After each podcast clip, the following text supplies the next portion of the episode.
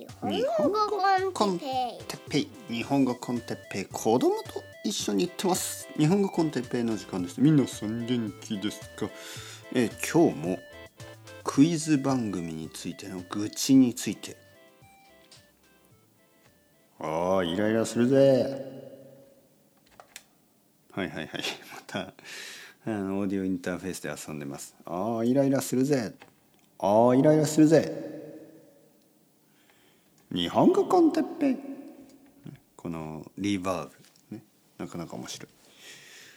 あのーちょっとまたテレビを見てたらもう見なきゃいいんですけどまたクイズ番組がやあやってましたね。クイズ番組をやってましたね。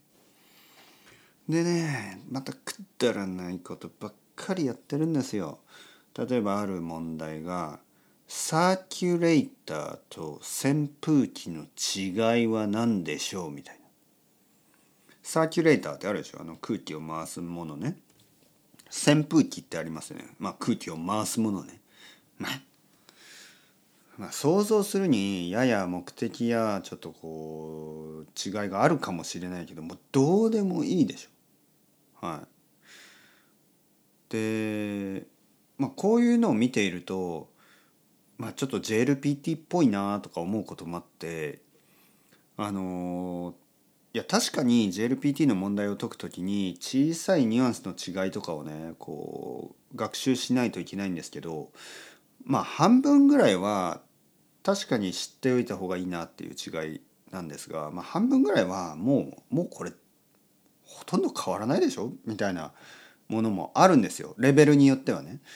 まあ N3 とか N2 ぐらいだったらまあ結構はっきりした違いがあったりするんですけど N1 ぐらいになるとうんまあ違うしその違いは僕には分かるしだけど学習者が今の時点でなんかこうこの違いを学ぶことにこんなに時間とストレスを時間を使ってストレスを得ていいんだろうかと。あの日本語の先生としては思うんですよ。その価値があるかっていうことですよね。はい。あのもちろんネイティブスピーカーには分かる違いだしあのまあ大事なことではあるんですがそのなぜじゃあネイティブスピーカーがその違いには違いに気が付くかといえばやっぱりたくさんのインプットをしてるからなんですよね。僕が子供の時からたくさんの日本語のインプットをして、えーなんか違いがなんとなく分かるようになった説明はなかなかできないですよ。説明はできないとしても違いは明らかに分かる僕も分かるし多分僕のお母さんも分かるし僕のお父さんも分かるし日本人だったらほとんど分かる違いなんですけどじゃあどう違いますかって文法的に説明をしなさいと言われればちょっと戸惑ってしまう。うん、でそういうものなんですよ。でそういうものをたくさんの学習者たちが日本語学習者たちがあのまあ覚えようとしているわけですよね。覚える。技術的に覚える。これとこれの違いはこれはそのまあ動詞が後についてとか名詞が後についてとかまあそういうことですよね。そういうのをテクニカルに覚えようとする。で意味あっかなと。意味あるのかなまあた確かに JLPT に合格するという目的のためには意味はあるんですけどそもそも考えればじゃあ JLPT に合格する目的って何ですか？っていうと日本語が上手くなるためでしょ？でそのためにはもっと違う方法がありますよね。さっき僕が言ったようにたくさんのインプットをしてまあその結果あのいろいろな違いがあの自然に分かるようになる。説明はできなくてもいいんですよ。違いが分かればね。はい。そんな感じ。あの野球選手みたいなもんですよ。とてもいい野球選手みたいなもんで。とてもいいサッカー選手みたいなもんで。今どうしてそういう動きをしましたかって言われても選手は多分説明できないですよね。例えばネイマールがシュートしてゴールしました。じゃあネイマールにね今どうして右に行ったんですか？とかなぜ左足で打ったんですか？左足で蹴りましたか？って言ったら「いやいやいやいやそんなん説明しますか?」みたいな「俺サッカープレーヤーだぜ」みたいな「いやそんな体が動いたんだよ」みたいな「いろんな経験とか感覚だよ」みたいな。多分そう答えると思う。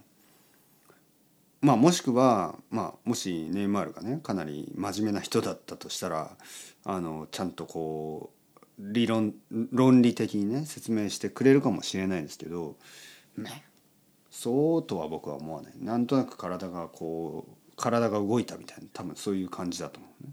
もちろん敵が来てたからみたいな相手が来てたからとかまあそれぐらいは言うかもしれないけどまあはっきり言って頭でそのロジックを考えてやったできたプレーじゃないですよね。やっぱりそのためにはたくさんの練習ねこれがたくさんのインプットとあの練習ってことですね。たくさんインプットしてたくさん練習すればそういうのが自然に出てくるようになるんですよねサッカー選手みたいに。日本語学習者もたくさんのインプットをしてたくさんの会話たくさんのあの経験ですねをすればあのいろいろなこう言葉のコンビネーションや文法の使い方があのうまく自然にできるようになるんですよね。はい、不思議なことですよね。だからネイマールに聞いてください。どうやってサッカーができるようになりましたか？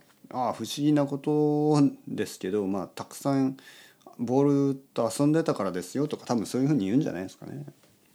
はい、頭で考えるよりあのサッカーサッカーボール持って友達と遊んでくださいみたいな多分そういうことを言うんじゃないですか？まあもちろんねそのまあプロのサッカー選手たちはいろいろなストラテジーとかをね監督とかと話したりはするかもしれないけど当たり前にねもちろん。だけどやっぱりそその練習子供の時からのたくさんの経験ですよね。それは言葉にできない感覚っていうのもたくさん入ってると思いますよね。だからまあ日本語学習もそうなんだと僕は信じてますけどね。まあとにかくですよとにかくクイズね。だからクイズがもうクイズ番組がそんな感じなんですよ。本当に意味がないことばっかりね。もうそんな小さい扇風機とサーキュレーターの違いとか定規と物差しの違いとかそんなことをやってるんですよね。定規って分かります？ちょっと測るやつね。物差しもなんか測るやつでしょ？その結局なんかその違いは定定規はもともとは線を描く線をまっすぐに引くためのものでまあついでに測ることができる長さを測ることができるけど物差しは基本的には長さを測るためでついでに線を引くことができるどっちがメインかみたいなどうでもいいでしょそんなの。そんなの例えばねこの2人の先生がいる1人はポッドキャストがメインで、えー、その日本語のレッスンはサブです。でもう一人の先生は、えー、レッスンがメインで日本語のポッドキャストはサブです。2人とも同じ同じ量のポッドキャストを取って同じ量の生徒がいます。じゃあ同じじゃんって感じでしょ？僕にとってはそれ同じでしょ？はい。どうですか？例えばバニラアイスクリームの中にあのチョコレートチョコレートが半分入ってるね50%もしくはチョコレートアイスクリームの中にバニラが50%入ってる。まあ結局同じでしょ？でクイズ番組はいやでもこれは基本的にバニラアイスでその中に半分チョコレートが入ってますみたいな。もう一つは基本的にはチョコレートです。でもバニラが入入ってますみたいな。同じでしょまあくだらねえ番組。それを見ている俺。そして愚痴ってる俺。それを聞いてる皆さん。みたいにちょっと申し訳ないですね。考えてみれば申し訳ない。くだらねえ番組見てそれの愚痴を聞かされている皆さんがもう、申し訳なく思いますよ。はい、まあとにかくねとにかく僕は言いたかったことはあのなんか知識じゃないんじゃないの？知識だけじゃないんじゃないの？知識というのは使い方が違うんじゃないの、ね、そう思わざるを得ないようなこの教育システム。あの世界のこのなんていうかな。なんかこう誤解があると思いますよね。このなんかこう知りたいとかそういうことってもっと違う使い方ができるはずなんじゃないの？僕たちは僕たちの脳をもっとうまく使えるはずなんじゃないのかなって思うんですよね。これなにリンゴ。これなにみかん。ってそれ僕の子供が3歳ぐらいの時にやってたことですよ。それを大人になってやりますか？ね？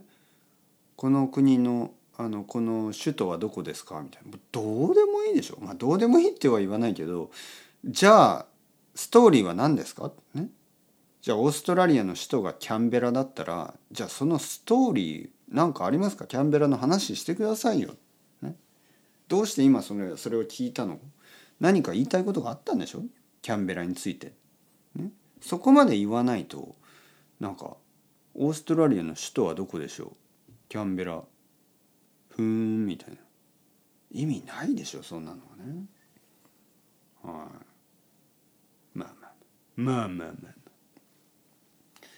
今日もあのハーブティー飲んでますね。なんか知らないけど夜ハーブティーを飲んでるはずがカフェイン入ってるみたいな なんか元気になってきましたけどこれなんか入ってんのかな？なんかノンカフェインって書いてるけどちょっと信じられないですよね。はい分かんないな。たまにね奥さんがあの変えてる時がありますからね。